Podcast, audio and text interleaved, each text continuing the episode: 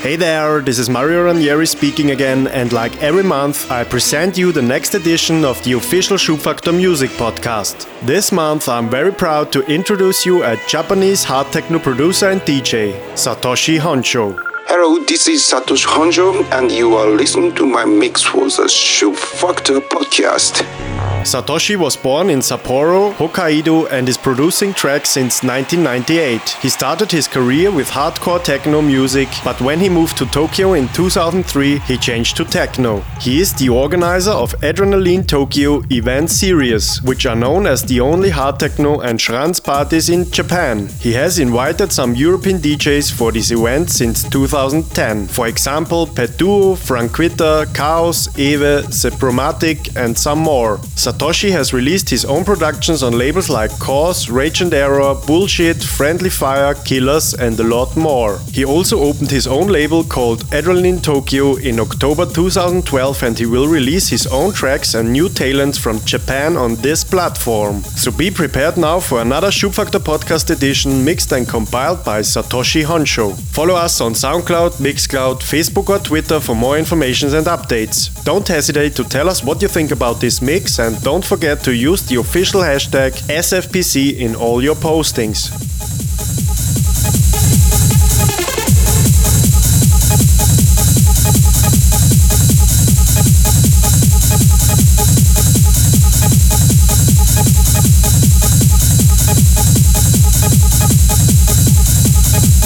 So now enjoy Schubfaktor Podcast Volume 3 2016, mixed by Satoshi Honjo.